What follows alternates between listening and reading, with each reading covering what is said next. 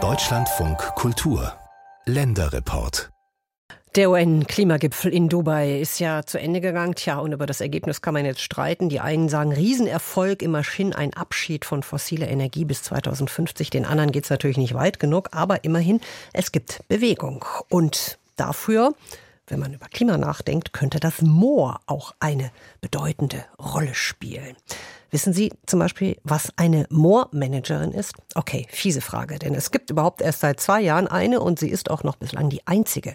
Anni Wojatschke heißt sie und für die Hansestadt Greifswald im Nordosten der Republik soll sie sich darum kümmern, dass trockengelegte Moorflächen wieder vernässt werden. Ja, das ist der Fachjargon, um CO2 zu binden. Schöne Idee, aber alles nicht so einfach, denn Wojatschke stößt da nicht überall auf Begeisterung. Martin Reischke hat sie begleitet. Anni Wojatschke steht in einer weißen Winterlandschaft. Es schneit unaufhörlich, aber Wojatschke ist darauf eingestellt. Sie trägt Wanderschuhe, dazu eine dunkle Outdoorhose und einen dicken Wintermantel. Vor ihr stehen 15 Jungen und Mädchen der 9. Klasse des evangelischen Schulzentrums Martinschule in Greifswald. Ihr werdet gleich sehen, das Moor hier ist ziemlich trocken. Das liegt an dem weißen Häuschen da hinter euch. Das pumpt die ganze Zeit, das ist das Schöpfwerk und das pumpt die ganze Zeit das Wasser, was über die Gräben gesammelt wird, hier rüber in den Rick. Schon vor 70 Jahren fingen die Menschen hier an, Moore trocken zu legen, um landwirtschaftliche Flächen zu gewinnen, erzählt Wojatschke. Aber die wussten eben nicht, dass es noch was anderes mit sich bringt. Erstmal diese Sackung der Geländeoberfläche und außerdem hat man ein Problem, weil das Treibhausgase emittiert. Der ganze Kohlenstoff, der durch die Pflanzen da reingekommen ist ins Moor, der kommt jetzt in Berührung mit Sauerstoff und wird zu CO2 und geht in die Luft. In MV macht es ungefähr ein Drittel aller Emissionen aus. Deswegen lohnt es sich unbedingt, da was dran zu ändern. Nur, egal ob trockengelegt oder nass, vom Moor ist in diesen Tagen erst einmal wenig zu sehen. Die Wiesen liegen unter einer dicken Schneedecke. Aber kein Problem für Wojatschke. Schließlich hat sie ihren Bodenbohrer dabei einen mehr als zwei Meter langen Stab, der für die Moormanagerin ein wichtiges Arbeitswerkzeug ist. Mit ihm will sie den Schülerinnen und Schülern zeigen, welche Geheimnisse tief unten im Boden schlummern. Dann würde ich jetzt sagen, wir gehen vielleicht zuerst ziemlich straff durch nach hinten und bohren da zuerst. Und dann kommen wir wieder her. Okay. Die Gruppe setzt sich langsam in Bewegung. Keine zehn Gehminuten von der Greifswalder Moorlandschaft entfernt hat Stefan Fassbinder sein Büro. Es ist kein Problem, einen Termin mit dem grünen Oberbürgermeister der Hansestadt zu bekommen. Der Schutz der Moore ist für Fassbinder ein Herzensthema. Greifswald ist umgeben von Mooren. Wir haben auch viel Landbesitz, die Moore sind oder Moore waren. Und für uns ist die nachhaltige Bewirtschaftung unseres Eigentums, aber auch Klimaschutz und Nachhaltigkeit ganz zentrale Aufgaben. Die Moore müssen da eine sehr große Rolle spielen. Und um das fachkundig und auch richtig angehen zu können, braucht man Fachexpertisen in der Verwaltung. Und aus diesem Grund haben wir auf Vorschlag der Bürgerschaft eine Moormanagerin eingestellt. Zwei Jahre ist das nun her. Seitdem hat Anni Wojatschka eine Moorstrategie erarbeitet, die Anfang dieses Monats von der Bürgerschaft angenommen wurde. Kurz gesagt besteht sie aus drei Schritten.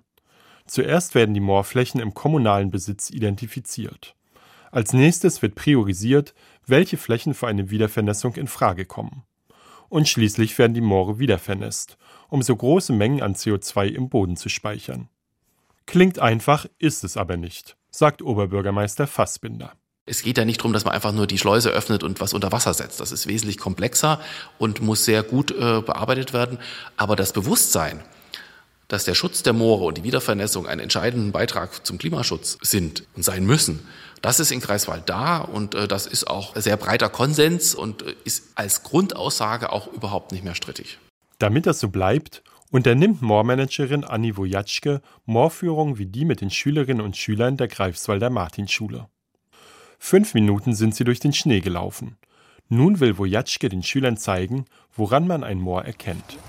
So, die anderen haben hier für euch schon mal was freigetreten. Ihr könnt mal ruhig mitkommen hier auf die Fläche. Vom Weg sind es nur ein paar Schritte auf eine kleine Freifläche. Tiefer als bis zum Knie versinkt hier keiner. Bis zum Knie? Nein, war ein Witz. Also ihr, ihr, könnt jetzt mal einige von euch hüpfen und die anderen bleiben stehen. Okay. Merkt ihr was? Ja. Ich versinke gleich. Wie auf einem Trampolin springen die Jugendlichen auf dem leicht federnden Boden. Dann sticht Wojatschke ihren langen Bohrstock vorsichtig in die Erde. So, jetzt wird es mal gedreht, damit sich der Bohrstock füllt und dann wieder rausgezogen. Mit dem Bohrstock zieht sie dunklen Torf aus dem Boden. Ihr seht die obersten 40 Zentimeter hier, wenn man die anfasst, die sind so ganz krümelig und trocken. Also wenn ich da quetsche, seht ihr kein Wasser. Das ist der obere, die obere Torfschicht, die schon zersetzt ist und vererdet. Das passiert halt, wenn Torf in Berührung mit Luft kommt. Doch je tiefer die Erde im Bohrstock, desto feuchter wird sie. Moore, erzählt Wojatschke später, sei ein echter Alleskönner. Nicht nur, dass sie das CO2 nicht entlassen oder die anderen Treibhausgase aus dem Boden, sondern sie können eben auch eine Wasserspeicherfunktion erfüllen. Die können die Umgebung kühlen und dadurch das lokale Kleinklima. Die können Wasser filtern. Natürlich sind sie auch wertvolle Lebensräume für sehr spezialisierte Tiere und Pflanzen, die über Jahrhunderte in diesem nährstoffarmen Lebensraum gelebt haben und auch woanders nicht wirklich klarkommen können. Dann macht sich die Gruppe auf den Rückweg. Ich finde es schon interessant, so zu sehen, was halt Moore so können und wie die so ja, für die Umwelt auch wichtig sind tatsächlich, weil das erwartet man ja wirklich nicht einfach so. Ja, ich finde es schon sehr interessant. Auch mit der ähm, Wiederbewässerung, ob das alles so funktioniert, weil man ja hört, dass viele damit ein Problem haben. Sagt die 15-jährige Maja und spricht damit einen wichtigen Punkt an. Tatsächlich muss Anni Wojatschke als Moormanagerin vor allem Vermittlungsarbeit leisten. Denn viele Moorflächen im kommunalen Besitz hat die Stadt an Landwirte verpachtet. Und die sind nicht immer begeistert darüber, dass ihre Pachtflächen wiedervernässt werden sollen. Also sucht Anni Wojatschke das Gespräch mit allen Beteiligten, um ihnen die Pläne der Stadt vorzustellen. Zum Beispiel bei Gemeindevertretersitzungen der umliegenden Dörfer oder auf Infoveranstaltungen für die betroffenen Landwirte. Grundsätzlich waren die meisten aber jetzt nicht besonders ablehnend, sondern die haben eher gesagt, okay, wenn wir wissen, dass ihr das jetzt machen wollt und eure Flächen wiedervernässen wollt, dann können wir uns darauf einstellen. Aber wir brauchen vor allem eine Sicherheit, was wir dann machen mit dem, was wir ernten. Anni Wojatschka hat viele Ideen, was man auf den wiedervernässten Flächen anbauen könnte. Zum Beispiel Schilf und Rohrkolben. Allein aus Rohrkolben kann man schon verschiedene Dinge machen. Also auch einmal sehr leichte Bauplatten, die haben in ihren Blattquerschnitten sehr große Luftzellen und sind aber gleichzeitig auch ziemlich stabil. Das heißt, daraus kann man so eine leichten, stabilen Bauplatten machen. Das wäre ein sehr interessanter Holzersatz. Auch als Dämmmaterial oder für nachhaltige Einwegverpackungen könnte man die Rohrkolben nutzen. Für viele klingt es gut. Bei anderen sorgen solche Ideen vor Augenrollen. Als Ökolandwirtin führt Dörte Wolfgram Stümeier einen sogenannten Grünlandbetrieb mit Mutterkühen. Das heißt, sie baut Futter für die Tiere an, hält sie auf der Weide und züchtet so Kälber für die Fleischproduktion. Ein großer Teil ihrer von der Stadt gepachteten Flächen sind trockengelegte Moore. Aber auch mit wiedervernässten Mooren hat sie schon Erfahrung. Eine intensive Landnutzung wiedervernässter Flächen, wie sie die Stadt Greifswald plant, hält Wolfgang Stümeier für illusorisch. Ich kriege dann zum Beispiel auch öfter mal zu hören, naja, man könnte ja Wasserbüffel auf diesen Flächen halten. Ja, kann man. Das Problem ist aber, auch ein Wasserbüffel muss auf dieser Fläche gehalten werden. Sprich, der braucht einen Zaun und dieser Zaun braucht Strom. Und äh, Strom fließt nur, wenn kein Wasser dran ist, beziehungsweise auch keine Gräser dran sind oder Schilf oder sonstiges. Dementsprechend muss man sich dann Gedanken machen, wie man den Zaun freigehalten kriegt. Das Problem, mit schwerem Gerät kann man die wiedervernässten Wiesen oft nicht mehr befahren. Und Spezialgeräte für Moorflächen seien sehr teuer und zudem für die besonderen Arbeiten am Zaun nicht geeignet, so die Landwirtin. Und wenn man das dann alles händisch machen muss, sprich mit einer Motorsense und per Hand, also das sind schon wahnsinnig erschwerte Bedingungen. Das ist keine Arbeit, die man mal so eine halbe Stunde macht, sondern das ist dann schon sehr, sehr mühselig. Die hochfliegenden Pläne der Greifswalder Moorexperten würden nicht zu ihrer Lebensrealität passen, meint Wolfgram Stümeier. Und dann gibt es ja auch die Ideen mit irgendwelchen Baustoffen und so weiter. Finde ich eine tolle Sache, aber solange es da auch keinen Markt für gibt, ist es eben sehr, sehr schwierig. Deshalb möchte Wolfgram Stümeier am liebsten so weitermachen wie bisher. Als Biobetrieb mit Mutterkühen, die sie draußen auf der Weide frei herumlaufen lässt. was auf wiedervernässten Flächen oft schwierig werden dürfte. Ich brauche dann entsprechend irgendwelche Ersatzflächen, weil ansonsten kann ich meinen Betrieb an Nagel hängen. Alles, was ich mir hier in mühevoller Kleinarbeit aufgebaut habe, äh, wäre dann Geschichte. Auch wenn Moormanagerin Anni Wojatschke jedem Landwirt individuelle Einzellösungen verspricht, etwa über den Tausch von Pachtflächen, bedeutet momentan die Aussicht auf Wiedervernässung für Wolfgram Stümeier aber vor allem eins: Unsicherheit. Man hängt in der Luft, weiß überhaupt nicht, kann nicht so richtig planen. Das ist eben wahnsinnig schwierig. Dabei findet auch die Landwirtin, dass Wiedervernässung wichtig ist. Nur über das Wie, da gehen die Meinungen in Greifswald eben noch ziemlich auseinander. Von dem Beitrag, den wir ja eben gehört haben über die Moormanagerin, haben wir ja gelernt, Moore sind exzellente CO2-Speicher. Wenn sie aber, wie ja oft geschehen, trockengelegt werden, dann geben sie CO2 ab. Sie speichern es nicht. Die Stiftung Naturschutz erprobt jetzt in einem Moor bei Erft in Schleswig-Holstein, wie man denn eine Moorfläche wirtschaftlich nutzen kann, nachdem sie wieder vernässt worden ist. Und das Team, das hat jetzt ein Gerät vorgestellt, mit dem man solche Moorflächen ab ernten kann. Und wie das funktioniert, das hat sich Jörn Schaar mal angesehen. Marie Bajor ist Projektmanagerin auf der Klimafarm der Stiftung Naturschutz. Sie kümmert sich um die Bereiche Landwirtschaft und Produktentwicklung. Mit ihrem speziellen Gerät, das hier alle nach seinem Hersteller Brielmeier nennen, will sie gleich eine Moorfläche mähen. Das Gerät hat eine Achse, an deren Enden statt Rädern zwei Aluminiumtrommeln sitzen. Die haben einen Durchmesser von etwa 40 cm und außen blaue Plastikstacheln. Während der Fahrt steht Marie Bajor auf einer Trittstufe hinter einem Lenker, der ein bisschen an ein Motorrad erinnert. Die Steuerung ist gewöhnungsbedürftig, sagt sie. Also am Anfang muss man schon ein bisschen üben, vor allem weil die Lenkung nicht so wie ein herkömmlicher Fahrradlenker ist, dass man ihn nach links und rechts bewegt, sondern der rechte Griff lässt sich nach vorne und nach hinten drehen und indem man ihn nach vorne oder nach hinten dreht, lenkt man entweder die linke oder die rechte Stachelwalze an, die sich dann schneller dreht und so lenkt man.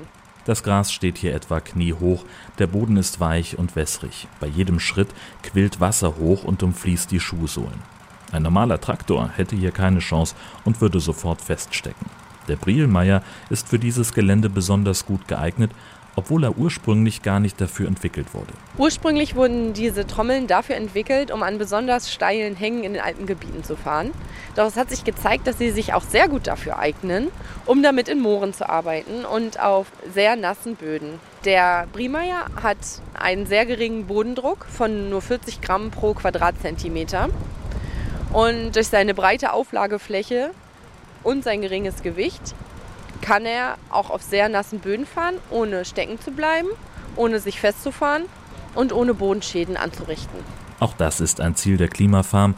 Die Moorböden sollen so schonend wie möglich bearbeitet werden. Weder der Boden noch die Tiere im Moor sollen in Mitleidenschaft gezogen werden. Weder die Amphibien, die im Gras hocken, noch im Sommer die Insekten, die zwischen den Halmen leben. Ein herkömmliches Mähwerk an einem Traktor zerkleinert das Gras beim Mähen mit scharfkantigen Scheiben. Dabei können die Tiere im Gras verletzt oder getötet werden. Das Mähwerk am Brielmeier funktioniert wie eine Reihe von Scheren. Die schneiden die Halme in Bodennähe ab und die kippen dann nur um und die Tiere darin sind sicher. Effizient ist das Ganze auch noch. Wir schaffen es mit dem Brielmeier, einen Hektar in einer Stunde zu mähen. Das ist echt gut. Und er verbraucht dabei nur 3 Liter Benzin pro Hektar. Marie Bajor dreht eine Runde über die Moorfläche. Stehend steuert sie den Brielmeier durch die Gräser und Binsen, die hier wachsen. Zurück bleibt eine ungleichmäßig gemähte Fläche, auf der die abgeschnittenen Halme lose herumliegen. Dass die Moorfläche so ungleichmäßig gemäht wird, ist Absicht. Die Gräser müssen im Moor nicht so kurz geschnitten werden wie im heimischen Garten. Vögel und Insekten sollen auch nach dem Mähen noch Nahrung und Versteckmöglichkeiten finden. Aber das ist zum Beispiel bei dem Briemeier auch, dass es eher schonend ist, was die Tiere angeht, die sich auf den Flächen befinden. Durch sein geringes Gewicht entstehen weniger Schäden im Tierbereich, wenn man mal über was drüber fährt. Die losen Halme werden nach dem Trocknen von ihrem Kollegen in einem ähnlichen Gerät in Streifen aufgeschichtet und dann zu Ballen gepresst. Diese sind etwa einen Meter breit und haben einen Durchmesser von gut 60 Zentimetern. Danach werden sie auf dem Hof gelagert und an Unternehmen abgegeben, die sie für ihre Produktion gebrauchen könnten und damit experimentieren wollen. Es ist auch so, dass diese oft auf uns zukommen, weil sie von der Klimafarm und von dem, was wir vorhaben, gehört haben und uns direkt nach Material fragen. So ist uns das zum Beispiel auch mit zwei Startups aus Kiel passiert. Das eine Start-up entwickelt einen biologischen Ersatz für Styroporverpackungen und zwar mit Hilfe von Pilzen. Und das zweite Start-up, was auf uns zugekommen ist, hat eine Methode entwickelt, mit der sie Pressspanplatten aus Hanf und einem biologisch abbaubaren Klebstoff entwickeln. Nun wird gerade getestet, ob unser Material auch anstelle von Hanf oder auch in Kombination in diesen Platten eingesetzt werden können. Die Klimafarm in Erfte wird durch den Bund gefördert. Ähnliche Projekte gibt es in Mecklenburg-Vorpommern, in Brandenburg und im Allgäu. Sie alle erproben unterschiedliche Methoden der Moorbewirtschaftung. In Erfte ist es die sogenannte Paludikultur. Es wird also nichts ausgesät, sondern es werden nur die Pflanzen geerntet, die von allein auf den Flächen wachsen. Die Klimafarm in Erfte verfolgt dabei zwei Ziele. Einerseits erproben, welche Geräte für die Bewirtschaftung von vernässten Moorflächen geeignet sind, und andererseits versucht das Team, Kontakte in die Wirtschaft zu knüpfen, um Abnehmer für das Maatgut zu finden. So sollen bis zum Ende der Projektlaufzeit Konzepte entstehen, wie Landwirte ihre Moorflächen wirtschaftlich sinnvoll auch im vernässten Zustand bewirtschaften können